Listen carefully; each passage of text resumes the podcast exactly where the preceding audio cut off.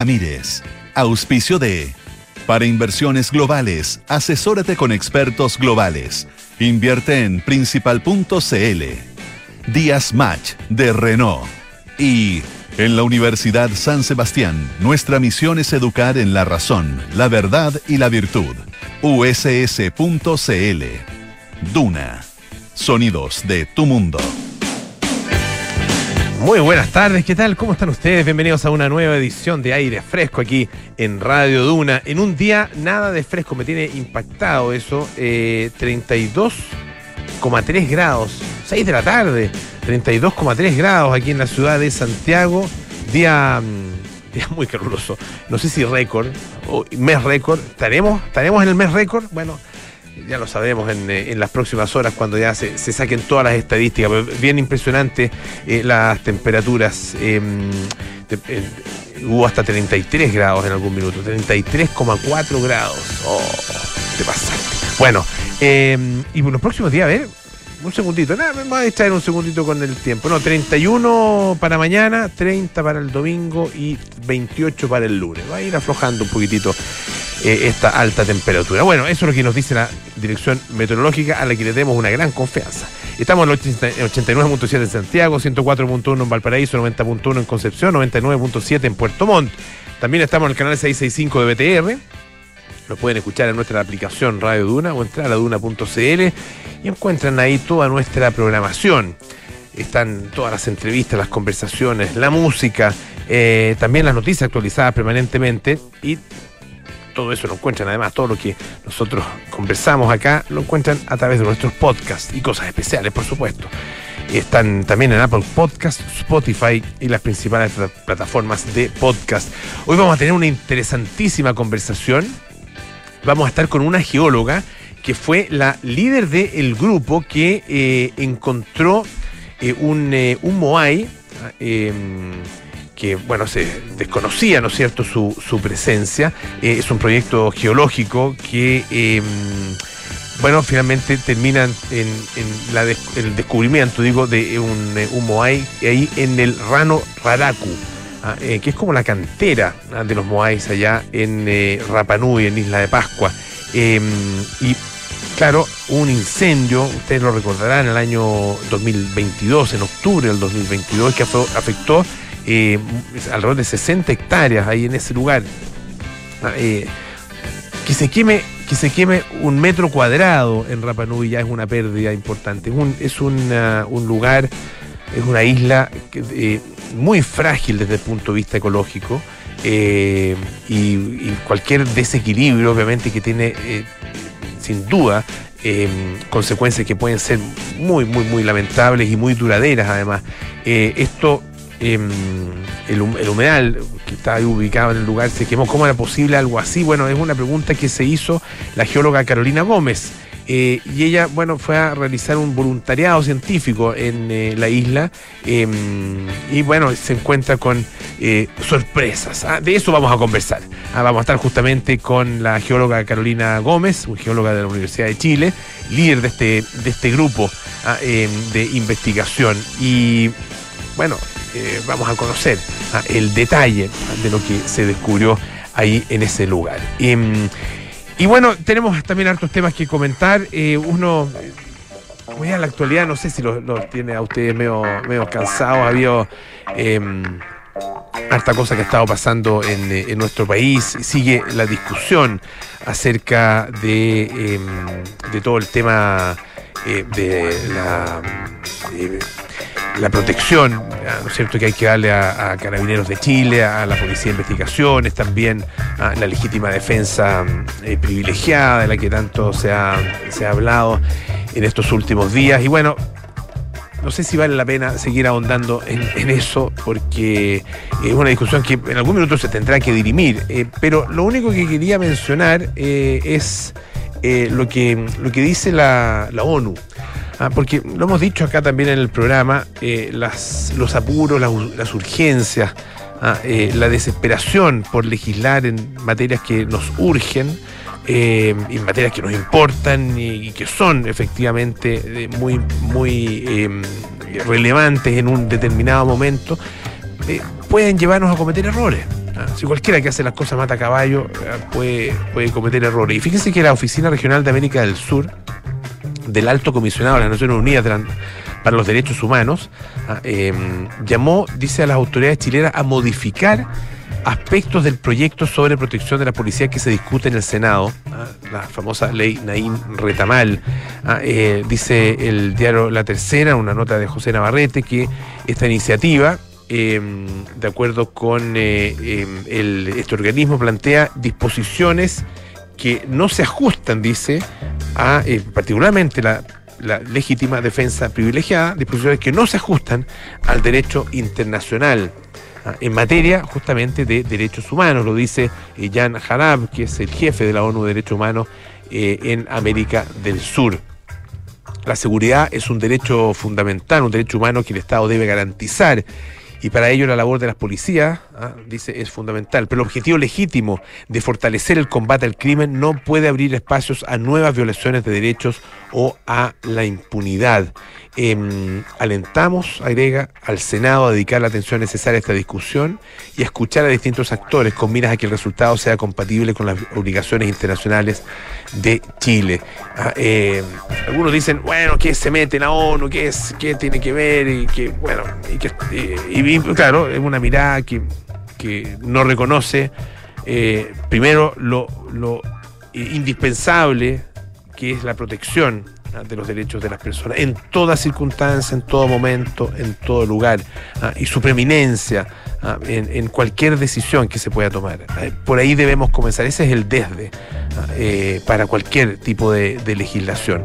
Em, y por lo mismo, es muy oportuno que justamente sea esta, este organismo el que llame la atención acerca de la importancia que tiene la protección de los derechos de las personas, eh, asumiendo al mismo tiempo y haciéndolo en el tono que lo hace, ah, eh, que, cualquier legislación que se haga ah, y cualquier modificación que se establezca, bueno, tiene que partir por ahí para que sea compatible con las obligaciones internacionales de Chile en esta materia. Hoy es un día eh, importante para la toma de conciencia sobre una, una enfermedad eh, que desgraciadamente ha aumentado de manera, de manera bastante eh, alarmante en el último tiempo, ¿ah? de 2 a 4% por año ¿ah? en muchos países, incluido el nuestro. ¿ah? Eh, es el cáncer de colon. y las cifras que le estoy dando, los, antecedentes que le estoy dando, tienen que ver, o sea, surgen de un estudio que lo publicado en la revista Science que indica además que este tipo de cáncer se ha pronunciado de manera muy fuerte en personas, se está presentando de manera pronunciada en personas menores de 30 años. Y hoy es la conmemoración del Día Internacional contra el Cáncer de Colon y queremos conversar acerca de esto con el doctor Felipe Belolio, cirujano coloproctólogo de Red de Salud UC Cristus, miembro además de la Sociedad Chilena de Coloproctología. Doctor, ¿cómo está? Bienvenido, muchísimas gracias por atender nuestro llamado.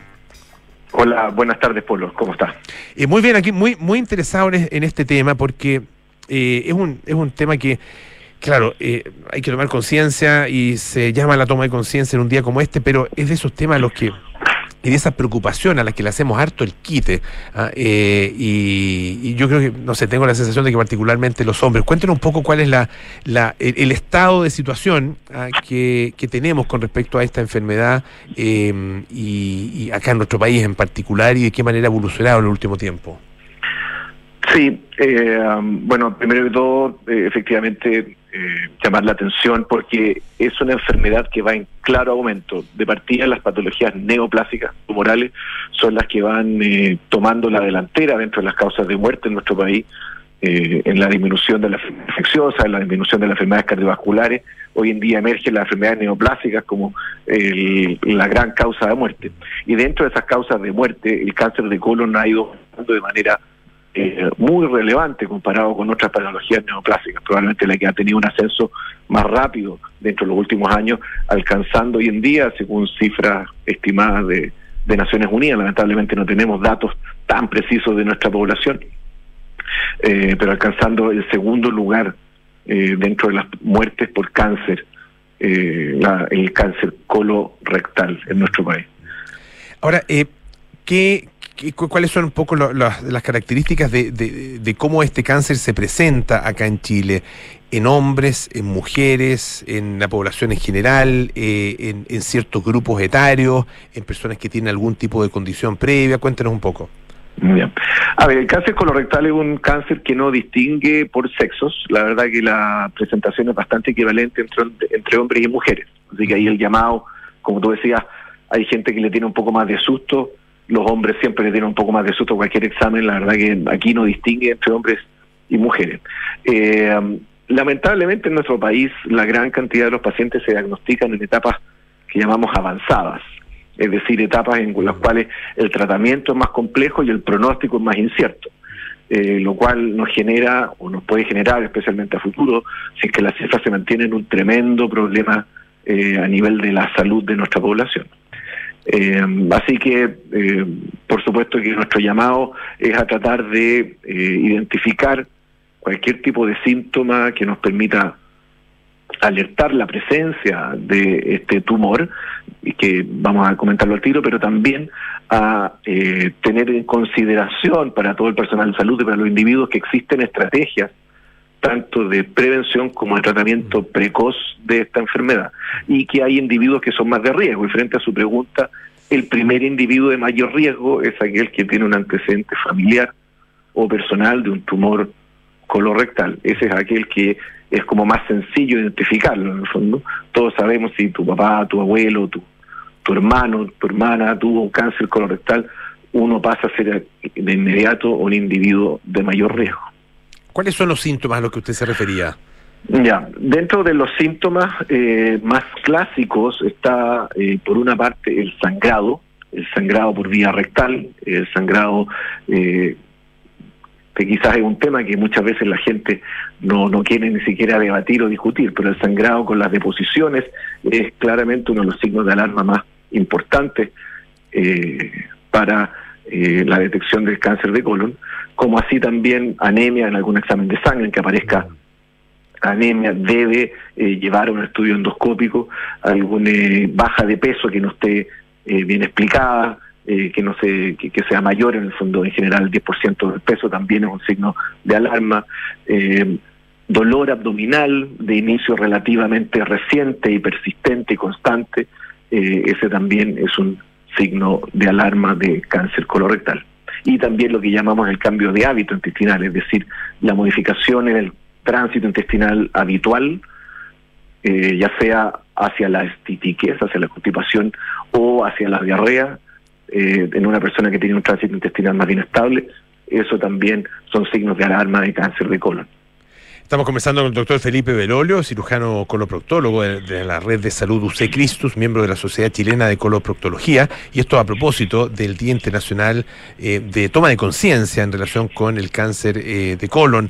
Eh, el, este es un cáncer que usted decía, se, se, o sea, uno de los, de los, de los factores de riesgo fundamental eh, es el, tener un, pariente cercano, ¿no es cierto?, eh, que, que, lo haya tenido, que, al que se le haya presentado este, este cáncer. ¿Qué factores ambientales eh, inciden y qué factores que correspondientes a nuestros hábitos también pueden incidir y convertirse en factores de riesgo? Eh, muy interesante esa pregunta, básicamente porque lo que nosotros vemos hoy en día es que a pesar de que efectivamente ha aumentado la proporción de cáncer de colon, lo que significa que aumenta también la proporción de familiares que pueden ser susceptibles de presentar un cáncer de colon, lo que más ha aumentado eh, ha sido en población joven, como mencionaba al inicio de la nota, y eh, en población que tampoco tiene antecedentes, que no tiene ningún antecedente familiar con cáncer colorectal. Lo cual nos indica que efectivamente hay un rol importante de los, eh, los factores de riesgo que vamos a llamar ambientales en el desarrollo del cáncer colorectal.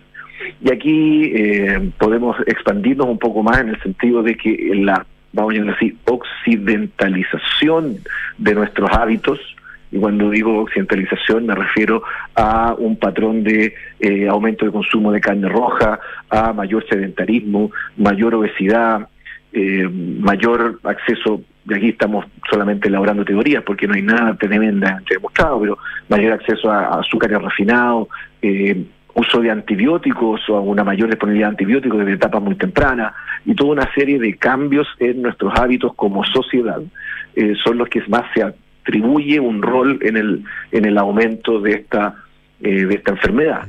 Eh, y esto es lo que nosotros vemos porque nosotros vamos unos 20 30 años más vamos a decir atrasados en la curva que los países desarrollados. Esto el cáncer colorectal siempre ha sido más bien en el primer mundo, Norteamérica, partes de Europa, eh, Australia, Nueva Zelanda, tienen mucho cáncer de colon. Y nosotros, a la cola de eso, una vez que nosotros mejoramos, por decirlo así, nuestro per cápita, nuestro, nuestro ingreso, fuimos empezando a tomar hábitos que probablemente tengan relación con el desarrollo de esta enfermedad. Eh, doctor, eh, ¿cómo se detecta y qué alternativas de tratamiento hay? Ya. Entonces, primero que todo, lo, lo más importante es saber que es un tumor que teniendo en cuenta todo lo que acabo de decir de, la, de, los eh, de los malos hábitos, ya sea de alimentación, eh, sedentarismo, etcétera, eh, la primera recomendación es todo lo contrario, es decir, mantener una dieta que nos permita eh, un alto consumo de fibra, ojalá hacer algún deporte de manera regular, idealmente mantener un peso estable. Eso, no evitar el tabaco, eh, evitar el alcohol en grandes cantidades. Eso es como lo, lo basal. Posteriormente, para aquellos individuos que sean de mayor riesgo, consultar. Ya me, me, refiero a mayor riesgo a aquellos que son familiares de un, de un eh, paciente que ha tenido cáncer de colon. Y para la población en general, para la población en general tenemos eh, la alternativa eh, primero de sobre los 45, 50 años, ofrecerle un test que se llama test de sangre oculta, hoy en día test de sangre oculta tipo inmunológico, es un en tipo específico de test de sangre oculta, que es un examen que no es invasivo, que está ampliamente disponible sea en la red pública o sea en la red privada, y que permite detectar trazas de sangre que no sean visibles. Aquí la idea es tratar de identificar cuando uno no tiene el problema, es decir, cuando uno no tiene síntomas, y así como eh, nosotros tenemos mucha experiencia en nuestro país con la mamografía, el papel Nicolau, que trata de identificar lesiones que todavía no dan síntomas, el test de sangre nos permite detectar trazas de sangre en la deposición, cosa de lograr eh, buscar si es que hay un tumor en, etapas iniciales. Y eh, la otra alternativa, que va a depender un poco de la evaluación que se le puede hacer al, individuo, es una colonoscopía directamente. La, eh, la desventaja de la colonoscopía va un poco por su disponibilidad, por su precio. La gran ventaja es que permite detectar lesiones eh, de manera más eficaz y poder removerlas incluso en el mismo procedimiento. Pero ambos son las estrategias que uno pudiera utilizar para el paciente asintomático. En general, para el paciente sintomático, perdón que me extienda, para el paciente sintomático eh, la indicación es hacer una colonoscopia. Mm, perfecto. Doctor Felipe Belolio, cirujano coloproctólogo de Red de Salud UC Cristus, miembro de la Sociedad Chilena de Coloproctología. Muchísimas gracias por estar esta tarde aquí en Radio Duna y, y bueno, obviamente entregarnos todos estos antecedentes en un día importante para la toma de conciencia sobre esta enfermedad. Muy buenas tardes. Muchas gracias por la oportunidad. Hasta luego. Escuchemos un poquito de música. Six and the Banshees. Kiss me for me. Kiss them for me.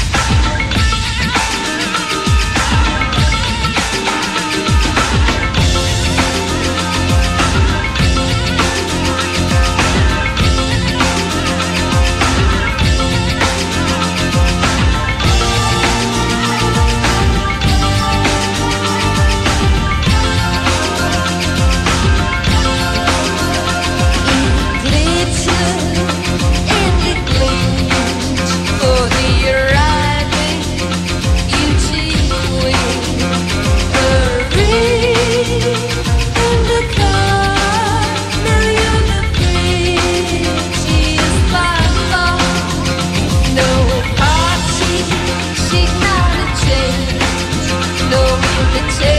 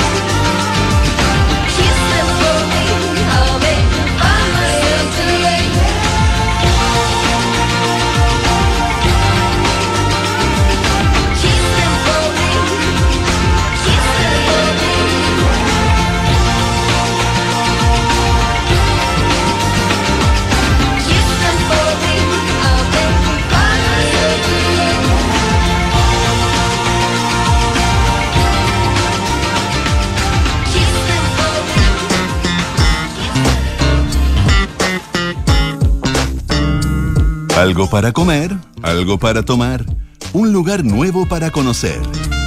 ¿Y qué tal si salimos? Con Enrique Llávar en aire fresco. Les voy a hacer eh, un, eh, un disclosure sobre esta, esta edición de mm, ¿Y qué tal si salimos? Eh, estaba complicado el Quique. Estaba complicado porque esto fue una semana medio interrumpida por, ustedes saben, el tema del- del- de la conmemoración del Día del Joven Combatiente, que bueno, hace que se generen ciertos, ciertas problemáticas. Y eh, se le complicó la cosa. Ah, se le complicó y eh, ayer finalmente pudo tener su salida, su salida semanal, que me imagino que no es la única, pero es la que hace para este programa y para esta sección. Eh, iba un poquito, digámoslo, a regañadientes. Sí, estaba medio. Sí. sí, estaba ahí medio eh, de, mm, desmotivado. Pero llegó. No, no quiero decirles cómo llegó, quiero que lo diga él. ¿Cómo estás, Kiki? Bienvenido. Bien, ¿y tú, Polo? Bien, bien, también. Llegué muy contento porque visité un lugar que está dentro de un nuevo polo gastronómico que tiene nuestra ciudad y que abrió hace relativamente poco, que es el rooftop del Casa Costanera, este mall que queda ahí en, en Avenida Nueva Costanera, eh, donde es probablemente una experiencia bien distinta a los boulevards que hay en los malls más, más tradicionales o más antiguos de nuestro país. ¿Por qué? Porque este rooftop hace que la convivencia del mall con en los, restor- en los restaurantes no se dé de una manera tan junta, sino hay una separación y una división donde uno no, al final... No te se- sientes en un. En un mall. En un mall, en un food court. Ya. Exactamente. ¿Ya? Y bueno, y también por, por varias razones. Nada en contra de los moles, pero son experiencias distintas. distintas, Claro. claro. Y de hecho, eh, la gracia que tiene el rooftop es que le pusieron un ascensor de donde uno entra por la calle y directo sube al rooftop sin tener que pasar por, por las distintas escaleras mecánicas con los distintos eh, pasillos donde hay tiendas. Ya. Entonces, eh, es un. Ya eso te hace, te marca una diferencia. Claro. Y dos, la propuesta gastronómica en general de los cuatro restaurantes que hay ahí es muy interesante. Y me fui, por supuesto, a conocer un restaurante nuevo que se llama Ima, ¿ya? Que eh, es. tiene todo lo, lo bueno de la experiencia y todo lo bueno de la juventud. Ya que es, es bueno, ¿por qué se llama? Una perfecta amalgama entre experiencia y juventud, sin, decir. sin citar al ¿No? trovador. Pero, pero de verdad es una muy buena combinación. Primero, el nombre, Ima. ¿Ya? ¿Por qué se llama Ima? Sí, buena pregunta, sí. Eh, porque hay gente que lo ve y piensa, porque acá en, en- en Chile como que tratamos de meterle inglés a todo y empieza como YMA.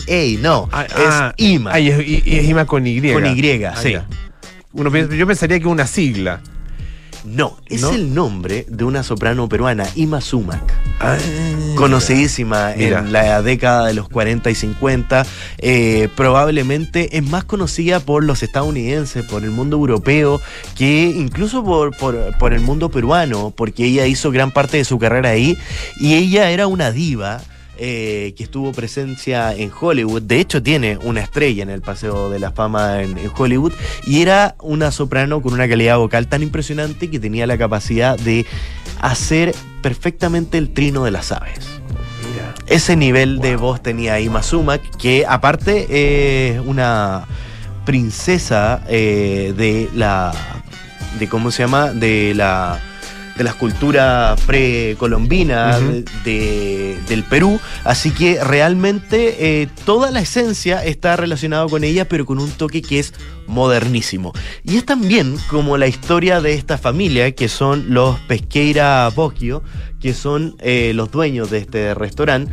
Los Pesqueira son conocidísimos, Emilio y Gabriel. Emilio Pesquera, claro. Claro, y. Gabriel, Y Gabriel, que claro. es el dueño de este restaurante y de Cocoa. ¿ya? Ellos son una familia muy conocida dentro de la gastronomía local porque fueron los que trajeron la comida peruana a Chile. Claro. Eh, y eh, esta nueva apuesta viene con toda la experiencia que tiene Gabriel en Cocoa, que es un restaurante tradicional de, de comida peruana, pero con la juventud de su hijo, que se llama también como él, Gabriel Pesquiera, pero es una generación nueva, tiene 28 años Gabriel, estudió esto y mezcla muy bien eh, esta comida tradicional peruana con una comida que es 100% cosmopolita y donde también incluso hicieron ahí un, un apartado para tener algunos clásicos del Cocoa en el restaurante Ima, que es un galpón con una vista increíble que tiene y con murales de, que están hechos por el artista, lo estoy buscando por acá, eh, que se llama eh, Joche Kaufman, que ¿Ya? hizo eh, los murales que están ahí en, en el restaurante en el Lima, eh, y también está lleno de arte y de una DJ que toca en, en una pasarela que tiene arriba un puente. De verdad es una experiencia muy interesante, comida informal con una coctelería y una barra que es protagonista completa de este restaurante. Y ahí lo primero que, que me hicieron probar, me dijeron, oye, nosotros somos un restaurante informal donde tenemos platos de fondo, pero también queremos invitar a que la gente pueda picotear y probar coctelería de autor. Entonces tiene una carta especial de bocados. Ya. ¿Ya? Y probé un lomo acholado, que es, imagínate, es un bocado que la intención es hacer, resumir y sintetizar el sabor del lomo saltado, pero en un bocado. Ya. ¿Ya? Y es un lomo que está hecho con filete, que está cuidadosamente sopleteado sobre un arroz de, que está hecho al ají amarillo, con el toque de sabor del lomo saltado, que tiene un poquito ahí del jugo del lomo saltado, y acompañado con unos fideos de arroz crocantes que le dan la crocancia final. Y de verdad, uno lo prueba y dice, "Oh, estoy comiendo lomo, Lomo saltado, saltado, qué rico. pero a la al tamaño de un bocado. Que vienen cuatro y es perfecto para poder compartir y a precio bastante conveniente. Ese plato sale 7 mil pesos por ejemplo. Y me dijeron no solamente tenemos eso también tenemos el taucí taucí que es un camarón que está envuelto en ají amarillo con esta salsa de taucí, que es una salsa que es muy típica de la comida chifa, que se hace del poroto negro, eh, que en el fondo tiene un proceso de, de maceración que Ya. termina en esta La salsa. comida chifa, recordemos que es la combinación de comida eh, peruana, Peruana con, japonesa. comida, eh, eh, china. Claro, China japonesa, hay un, po- un toque de las dos, incluso la, la, la comida Nikkei en, es un movimiento cultural en sí, entonces no tiene un no, reglas tan, tan, ya, ya, perfecto. tan No- no, es, estrictas. no es estrictamente de, Claro. de un solo, o sea, de, de- de una combinación de, de dos orígenes, digamos. Exactamente. Entonces, esta, esta bocado que se llama Taucí Taucí es este camarón que está de verdad mm, perfecto en ají y donde el picante es muy elegante porque solamente pica en el minuto en el que tiene que estar y después desaparece. Ya. ¿Ya? Para mí, que voy a probar hartos platos, es importante que el sabor picante no se quede mucho rato en la boca. eh, y para cualquier persona, el picante es rico, pero cuando después uno quiere probar un postre y todavía te sigue picando Sí, lo del plato sí. anterior, no está muy bien. Sí, tiene que ser preciso. Preciso. Mm. Y también probé, acompañé esto con un trago que se llama Pomelo Santos, que es una coctelería que está muy interesante, que está hecho con gin tanqueray, un almíbar de romero que de verdad lo destaco muchísimo porque le da un- un- una frescura atrás de la boca perfecta, jugo de pomelo y soda. Es como Ya. una especie de... tincó, fíjate. Me Sí, gustó. está muy rico, eh, con un sabor refrescante y ese almíbar de romero que refresca, aromatiza y funciona perfecto para este trago, con una graduación alcohólica bien, bien cuidada. Eh, y yo te podría decir, Polo, te podrías llegar a tomar tres y salir en muy bien, buen estado. Ah, mira. ya. Sí, está... No, no para manejar, pero. no, pero, pero, llegar- no, pero no para quedar hablando tonteras. más, más tonteras. Claro, entonces eh, de verdad lo destaco muchísimo y ahí me trajeron también parte de, de la, de la carta de bocados, un plato que se llama de ostión, que es una lámina de ostión que está sobre un arroz sepia que está sopleteado con un foie gras y es realmente un deleite al paladar. O sea, esta sepia de calamar con la que está el combinado el arroz, con este ostión que está arriba y este foie gras es una combinación que Oh, de verdad está increíble. Ostión, sepia, calamar y foie gras. Foie gras, con una base de arroz. O sea, imagínate lo que es eso. O sea, yo lo probé y dije, wow. Eh, y quedaba otro bocado. Yo, yo estaba con los dos, Gabriel, Gabriel padre y Gabriel hijo, y quedó otro y me dijeron, oye, ese para ti. Y yo, encantado. ¿no? no puse ningún tipo de problema. Sin objeciones. De todas maneras. Y después, eh, la idea fue ir probando algunas cosas que son más. eh, tradicionales de, de Cocoa y probé el tiradito crocante que es un plato insignia de ese restaurante, que son una base de láminas de corvina que están bañadas en una crema de ají amarillo con una palta, con unos aros de palta y que tienen eh, de fondo unos chicharrones de pescado. Ya es como una especie de, de cama de, de corvina, de láminas de corvina tiradito, con esta salsa de ají amarillo y arriba quedan estos como timbales de, de palta con este cono de, ah, de corvina. Entonces hace que tenga, que sea un plato fresco, que tiene un crocante muy interesante, la frescura de la palta con el ají amarillo Con- siempre combina. Chicharrón, recordemos que son, eh, son eh, eh, bocados, digamos, en este caso, pedacitos, no sé, puede ser más grande, más chico, Claro. pero eh, fritos, o sea, con, con una... mm, em, Con un batido. Con un batido, ¿no es cierto? Frito, eh, lo que se llama deep fry, ¿no es cierto? Claro. Eh, y esto también Como un son. pescado frito, pero. Porque, claro, chicharrón chileno es otra cosa. Claro, Sí. claro. No, el chicharrón peruano. Bueno, que la gente de- lo conoce, sí. De, cerdo, de un sinfín de, de- de materias primas. Pero realmente este tiradito es muy fresco, es muy crocante, muy rico y obviamente te recuerda ese sabor increíble que tiene Cocoa, que es un restaurante tan histórico donde yo también eh, viví muchas experiencias de mi vida, comí en, distintos momentos importantes. Entonces, esta mezcla que tiene Ima de lo nuevo, eh, lo más refrescante, lo más informal, con la capacidad de poder pedir estos platos, yo la encuentro que es increíble. Y ahí también eh, probé el pato, un confit de pato. Es que estaba espectacular. con un pato que se hace acá, con un puré de camote increíble, que estaba perfectamente sazonado y que estaba muy bueno como fondo. Y me dijeron, o sea, no te puedes ir sin probar el pisco sour de la casa. Mm, Y el pisco sour se llamaba Roca Sour porque viene en un vaso de piedra, un pisco sour catedral, contundente, pero que está muy helado, que es la clave para cualquier que pisco sour esté increíble. eh, la temperatura es todo, Mm. ¿ya? El pisco sour con hielo queda pésimo, pero hay que saber mantener el, el pisco sour sin, eh, en el fondo, poner hielo. Y este está en un vaso de piedra que de verdad la experiencia de tomarse un Roca Sour es increíble. Si usted va a IMA, tiene que pedirse un pisco sour obligado porque de verdad no se va a arrepentir. Y termino, Polo. Hay un postre que me dijeron que hay gente que llega solamente que sale del cine, por ejemplo, que está ahí en el Casa Costanera, Ya. a comerse este A comerse postre postre, solamente. que se llama Suspiro Corazón, que es el clásico suspiro limeño de Cocoa, pero que está reinventado a este estilo IMA y que, bueno, está refrigerado el suspiro limeño, pero arriba le pusieron una tableta de chocolate amargo al 70%. Y sobre este le- la, la tableta dejan caer manjar derretido, lo que hace que empiece a caer el chocolate sobre el suspiro limeño y la combinación entre las dos temperaturas, fría con Claro. este manjar que va derritiendo, es una experiencia realmente religiosa. Ima, ah, la verdad que está i- espectacular. Sí. Ah, bueno, por todo lo que tú has descrito, ah, te creo. Te, te- te tenemos fe. No, por favor, Plena vayan. confianza.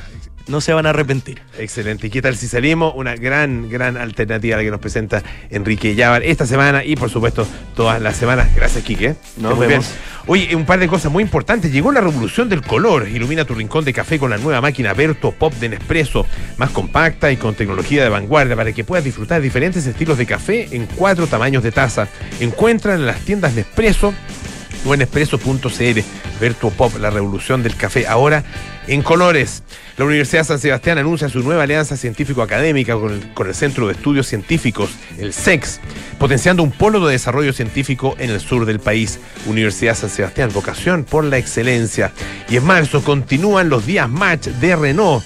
Lleva tu Renault Arcana con un increíble descuento y con patente gratis.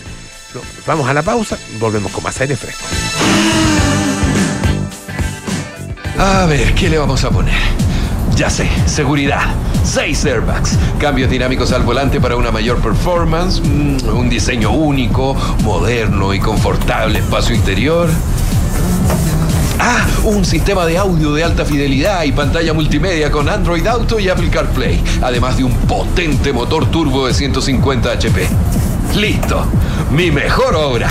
Maravíllate con Renault Arcana, la evolución del SUV. Cotízalo en Renault.cl. Terco Center. ¿Eres un inversionista que busca hacer crecer su patrimonio con alta diversificación? Principal presenta su portafolio de crecimiento de capital, donde podrás acceder a instrumentos locales e internacionales con estrategias diversificadas, orientadas a maximizar la rentabilidad de largo plazo, de la mano de una asesoría de primer nivel. Conoce más en principal.cl. Principal, expertos en nuestro mundo para que tú te enfoques en el tuyo. La rentabilidad o ganancia obtenida en el pasado por este fondo no garantiza que ella se repita en el futuro. Los valores de las cuotas de los fondos mutuos son variables. Universidad San Sebastián se enorgullece de anunciar su nueva alianza académica y científica con el Centro de Estudios Científicos SEX, liderado por el Premio Nacional de Ciencias Exactas, Claudio Bunster. Esta alianza fortalecerá la formación académica de nuestros estudiantes de pre y posgrado, el desarrollo de la investigación y la creación de nuevos programas de doctorado para nuestra universidad. Conoce más en uss.cl. Universidad San Sebastián Vocación por la excelencia. Tras disolver el dúo Wham, George Michael estaba decidido a mostrar su transición de ídolo adolescente a artista maduro. Como una exhibición de diversidad musical, el cantante y compositor grabó Faith, un álbum que se paseaba por el soul, el electropop y la balada. Aunque el disco fue un éxito absoluto, George Michael sufrió crisis de pánico y comenzaría a cerrarse al mundo exterior. Esta es la historia que te contaremos hoy desde las ocho y media en un nuevo capítulo de Sintonía Crónica Debut en Duna 89.7. Celebremos la historia del salmón que le pone color a nuestra mesa. Historias que nadan en el sur de nuestro Chile, pero se cuentan en todo el mundo. Las que disfrutamos crudas, ahumadas, al horno o a la plancha. Historias de miles de chilenos que contra la corriente nos enseñan cómo hacer que las cosas pasen. Celebramos las historias que hacen de Chile un país de oportunidades, para que nadie se quede atrás. Sofofa, junto a sus empresas. 140 años trabajando el Chile que viene proteger lo que más quieres es lo que nos hizo llegar a Chile, porque tenemos un compromiso con más de 100.000 familias a lo largo del país y seguiremos de norte a sur entregando tranquilidad a cada uno de esos hogares y negocios que confían en nosotros, porque cuando tú activas Verisur, nosotros activamos tu tranquilidad.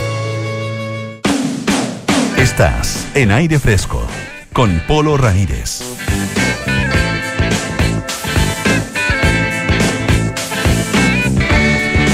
Ya estamos de vuelta aquí en Aire Fresco, esto es Radio Duna para inversiones globales. Asesórate con expertos globales, invierte en principal.cl. Y llegó la revolución del color. Ilumina tu rincón de café con la nueva máquina Berto Pop de Nespresso. Más compacta y con tecnología de vanguardia para que puedas disfrutar diferentes estilos de café en cuatro tamaños de taza. Encuéntrala en las tiendas Nespresso o en Nespresso.cl. Berto Pop, la revolución del café ahora en colores. Nuestra invitada de esta tarde nos va a contar una historia que es bien fascinante porque es eh, poco, poco de Indiana Jones tiene. ¿ah? Eh, ella fue a Rapanui por un voluntariado ah, después del incendio que afectó una zona de Rapanui el año 2002 y terminó descubriendo un Moai. Ah, esa es la historia que protagonizó y que encabezó Carolina Gómez, que es geóloga de la Universidad de Chile, magíster en geología también de la misma universidad, organizadora de esta expedición, de esta expedición, digo, que em, tuvo este descubrimiento ahí, el, el llamado Moai Rano Raraku. Carolina, muchísimas gracias por estar con nosotros. Hola, muchas gracias por la invitación. Cuéntanos un poco esta, esta historia, ah, cómo, cómo se dio esta, este viaje, ah, por qué razones fuiste y qué, qué, fue lo que realizaron ustedes allá que terminan este descubrimiento que ha sido tan, eh, tan difundido, ¿no es cierto?, y tan celebrado. Sí, así es. Eh, fuimos un grupo eh, de, bueno, la mayoría de estudiantes, otros ya titulados, a Rapanui a hacer un voluntariado científico. eh, producto de que, eh, bueno, hace unos años ya el humedal Ranoraraku se había eh, secado por completo y además en octubre del año pasado se incendió. Entonces eh, las pérdidas eran eh, totalmente del, del, humedal, toda la vegetación, todos los organismos que vivían ahí estaban prácticamente muertos.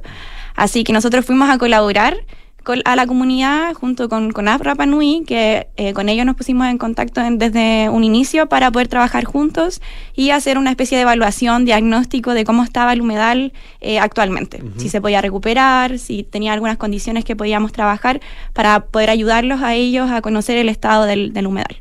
Y, y, bueno, en ese trabajo, ¿cómo, ¿cómo lo fueron desarrollando? ¿Con qué se encontraron? ¿Cuál era efectivamente la situación del humedal?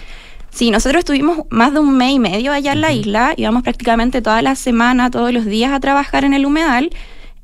nos dividíamos en grupos de trabajo. ¿Y qué, se hace específicamente para, para la, la, la, recuperación, digamos, de un... claro, para el diagnóstico principalmente, eh, lo que había ocurrido era que había muchas grietas entre medio de, el, de la tierra ya producto de que se secó el humedal ah, y además por el incendio se produjeron muchísimas grietas. Entonces ellos querían saber si el agua se estaba infiltrando por las grietas, eh, si las grietas iban a seguir desparramándose, si tenían alguna orientación preferencial. Entonces nosotros fuimos a estudiar las grietas, el, estado del carbón, cuánto había eh, penetrado hacia el sedimento el incendio. Entonces fuimos a, estudiar todo eso. Nos dividíamos en grupos porque era bastante amplio el humedal, entonces intentábamos cubrir cubrir la mayor cantidad de, la zona, estudiando y siguiendo las grietas, midiendo su, su, distancia, su anchos, su orientación y así. Eh, este, este lugar eh, es, está eh, actualmente abierto, o estaba antes y ahora está abierto al público, digamos, es parte de los recorridos que uno puede hacer en Rapanui o, o, es un lugar más bien inaccesible? Bueno, Rano Araraku es un lugar súper turístico porque ahí está la cantera de los Moai, ahí es donde están todos los Moai prácticamente de muchísimos Moai de la isla y adentro del humedal. Y dentro del cráter es ahí, el, ahí donde está el humedal. ya, perfecto. Adentro del cráter está el humedal, y las canteras están por dentro del cráter y por fuera del cráter. Entonces, ahora actualmente eh, los turistas pueden ir solo por la parte exterior porque el humedal está siendo eh, resguardado eh, por, por, el incendio y porque se secó. Entonces, ya los turistas no podían ingresar, ni ninguna persona puede ingresar adentro del, del, humedal porque se está eh, cuidando el estado del humedal, incluso están intentando de que ni siquiera los animales, porque los animales también cruzan y bueno, pisan y matan la vegetación, así. Entonces está cerrado para, para el turismo. yo recuerdo haber estado ahí, era un, un humedal... Eh, que, o sea, tenía pinta de laguna en, algún, en algunos momentos, digamos, más que era más que un, o sea, un, no era un humedal eh, con, con, con, algo de agua y mucha vegetación, sino que con mucha agua. Claro. Yo creo que fácil tenía 10 metros de profundidad el lago y ahora está seco por completo. O sea, no tiene agua, no hay un espejo de agua dentro del, del humedal. Eh, Carolina, ¿y qué? Bueno, ustedes eh, estuvieron trabajando ahí y, y claro, eh, uno supone eh, que, que, la mayoría o todos los Moai estaban eh, de alguna manera descubiertos ya, ¿no es cierto? Claro. Que estaban muchos que, se habían, que habían sido ya movidos a sus lugares definitivos y otros que quedaban ahí, incluso algunos que están en la cantera, ¿no? Eh, todavía sin, a, medio esculpir y sin sacar. ¿qué, ¿qué, pasó con este Moai que ustedes encontraron? ¿Cómo, cómo fue ese descubrimiento? Creo que fue impresionante.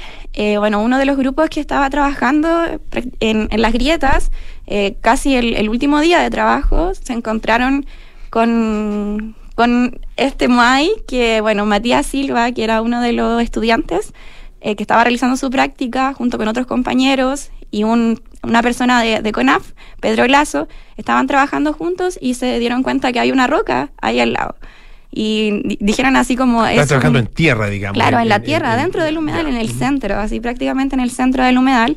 Dijeron, oh, una roca, una roca bien grande, se acercaron, estaba, bueno, se le podía apreciar la nariz, los ojos, entonces se dieron cuenta que era un moai. Los chicos, como, bueno, no sabían, pensaban que era un moai más, porque nosotros tampoco eh, teníamos el conocimiento de que existían eh, Moai en, el interior del humedal. Entonces ahí la persona de CONAF dijo que ese, ese Moai nunca había sido ah, eh, encontrado antes, descubierto. O sea, no estaba en el registro en, en Rapanui. Entonces ahí nosotros, claro, nos comunicamos con, con CONAF, ellos, o sea, mismo CONAF dio el aviso a, toda la comunidad de que eh, había un Moai en medio del humedal, eh, tomaron las coordenadas, el punto exacto, y ahí después la, la noticia se desparramó y toda la gente estaba así impactada porque eh, nunca habían encontrado un humedal o sea, que tuviera tanto eh, potencial y cultural y ahí con un Moai en, en, el centro. Ese, ese Moai es un Moai que está, por así decirlo, suelto ahí en el, en el lugar eh, o está es parte de, de- de una formación mayor y no había sido todavía sacado. Estaba, bueno, lo que se pudo apreciar es que estaba solo, Ya. eh, mirando hacia arriba, recostado. Ya. Y eh, bueno, los arqueólogos y los expertos van a seguir estudiando esa zona porque eh, probablemente hay más restos arqueológicos alrededor y otros artefactos que, que pueden eh, ayudar a comprender mejor la historia de, de ese Moai, de por qué estaba en ese sitio. Y todo eso estaba tapado por el agua antes. Claro, estaba tapado por el agua, por la vegetación. vegetación, Entonces, claro. probablemente, producto del incendio, como se quemó toda la vegetación, eh, el Moai quedó ahí a la vista del, de, de nosotros. Porque incluso eh, se volaron dron y después nosotros revisamos las imágenes y desde el, ya el vuelo de dron se podía ver Se el, podía ver Moai. el Ya, Moai y, no, arriba. y no lo habían visto antes, No. digamos, ya. No. Estamos conversando con Carolina Gómez, que es geóloga de la Universidad de Chile, magíster en geología eh, de la Universidad de Chile eh, y la organizadora de esta expedición eh, que ella nos está contando, donde se encuentra, eh, se descubre este Moai ahí en eh, Rano Raraku. Eh, el, el- eh, a ver, no, no sé si tienes el, el dato, digamos, de, de cuán- cuándo se había descubierto el último de los Moai eh, presentes, porque, o sea, de los que están eh, ya registrados, porque es, es bien poco frecuente. Uno tiene la, las- la imagen de que está ya todo eh, bastante, eh, no solo descubierto, sino que catalogado, no sé, Claro. y registrado. Sí, no, la verdad no, no tengo el- esa información, pero eh, en una noticia que leí, un arqueólogo había dicho de que creían que estaban todos los Moai descubiertos. Ya. Onda, como que ya estaban todos eh, siendo estudiados y la verdad que no es así porque a lo mejor probablemente incluso en los otros humedales que sigue habiendo agua, por ejemplo en Ranocau, eh, quizás también hay un, un Moai en el centro del... Rano es el otro, eh, ot- otro de los volcanes, ¿no? Sí, otro de los volcanes donde también hay un humedal en el, en el interior. Ujú. Ahora, eh, ¿con qué? Esta era tu primera visita a, a Rapa Nui. eh, desde el punto de vista de, de- de tu especialidad de la, de la geología, ¿qué, qué, qué, mm, qué te- qué genera de, de interesante, de importante? Eh, yo decía al principio del programa que eh, es un eh, el incendio obviamente que es catastrófico en un lugar como, pese a que no fue tan gigantesco, pero lo suficientemente grande como para generar un daño eh, muy importante, porque es un ecosistema muy frágil. Claro. Ah, desde, desde la geología, ¿cuál es la, la- la mirada acerca de lo que de lo que pasa hoy en Rapa Nui y de un poco de, la- de- de su proyección futura? Claro, mira, yo justo me dedico al paleoclima. Bueno, yo mis, mis tesis la, eh, la realicé en, en ese tema.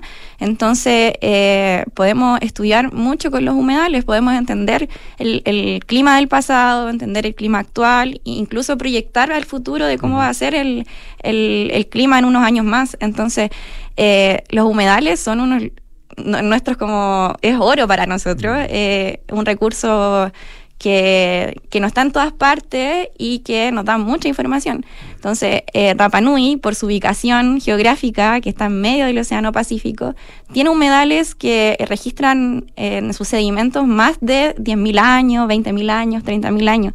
Entonces, son pero potentes, potentes para estudiarlos, porque incluso nos ayudaría a descifrar muchas cosas del clima en, en el hemisferio sur, en, en toda la parte del Océano Pacífico Sur. Entonces, eh, muy rico, eh, aparte de todo lo que es la formación de los volcanes, Claro, de las rocas, de la erosión que tiene la isla. Y siempre se habla, eh, no, no sé si eso está o no desmentido, porque se, se han hecho hartas investigaciones acerca de lo que de un poco de la historia ah, de, de Rapa Nui eh, en términos de su poblamiento eh, y lo que pasó, bueno, con, con- en épocas posteriores y, de- y en alguna en algún momento se decía que era una especie como de, de pequeña pequeña muestra de los efectos del cambio climático eh, a partir eh, específicamente de la acción humana. Claro. Eh, ¿Se puede sacar esa, esa misma esa conclusión? ¿Es, es efectivamente así? Sí, totalmente. De hecho, los mismos registros que nosotros estudiamos, podemos, por ejemplo, reconocer el carbón de las civilizaciones, después eh, o se puede ir perdiendo la vegetación. No sé, por ejemplo, en Rapa Nui se perdió las palmeras eh, por el mismo tema de, de la construcción de los Moai, por- para desplazarlos, entonces como se extinguieron las palmeras, que eran como sus árboles, eran los árboles que tenía Rapa Nui. Entonces todo eso en los mismos registros se va observando de cómo va cambiando la vegetación, cómo va siendo cada vez más seco, cada vez llueve menos en Rapa Nui, entonces eh, el humedal está siendo el claro testigo de los cambios climáticos que está sufriendo la isla. Y queda, bueno, está ese humedal que, eh, no sé, tú sufrió un daño importante, quedan algunos otros. eh, ¿Es ese mismo, el de Rano Raraku, es recuperable? Es, el- es lo que queremos seguir estudiando. La universidad ya está en contacto con, con CONAF Rapa Nui, van a ir una expedición geofísica también para ver en qué profundidad está el agua, si está muy abajo, si está cerca de la superficie, para poder entender un poco si se va a recuperar o no. Estamos conversando, les recuerdo, con Carolina Gómez, que es geóloga y participó eh, de esta expedición, encabezando esta, esta expedición allá a Rapa Nui. Eh, tú decías que, bueno, con tu especialidad, en la especialidad de paleoclima, ¿no es cierto?, se puede también proyectar. ah, eh, y eh, es un ecosistema súper frágil. Eh, y en, en momentos de, de intenso cambio climático, de crisis climática, yo me imagino que es un ecosistema que va en, en- en- lo inmediato a sufrir bastante, ¿no? Claro. ¿Cuál, cuál es un poco la perspectiva en ese sentido? Sí, por ejemplo, el, el agua del humedal se perdió prácticamente en 10 años. En 10 años, o sea, como tú mencionabas anteriormente, eh, hace 5 años, 7 años, el lago era eh, muy alto, tenía mucha profundidad.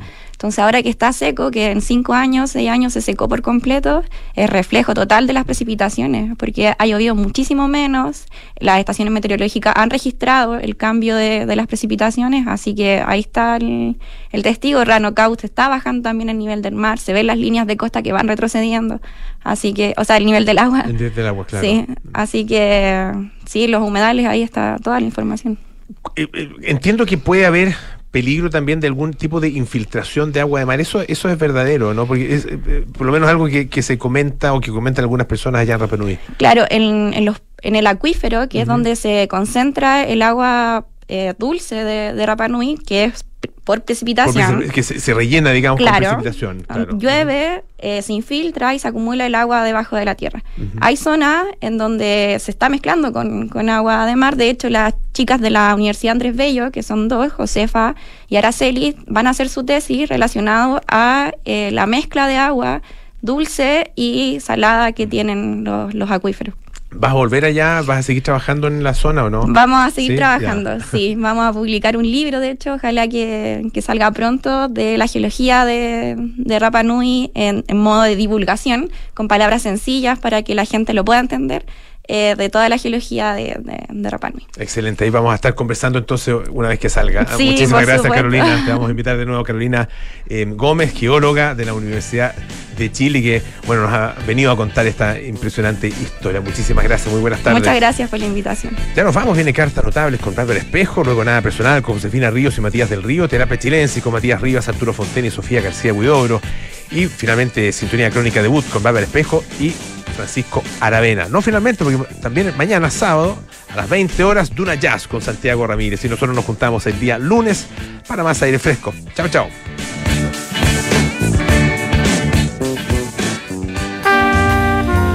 ...2014... El vuelo 370 de Malasia Airlines desaparece con 227 pasajeros a bordo y a pesar de protagonizar la que se conoce como la búsqueda más larga de la historia hasta el día de hoy, no se sabe con exactitud qué ocurrió y solo se han encontrado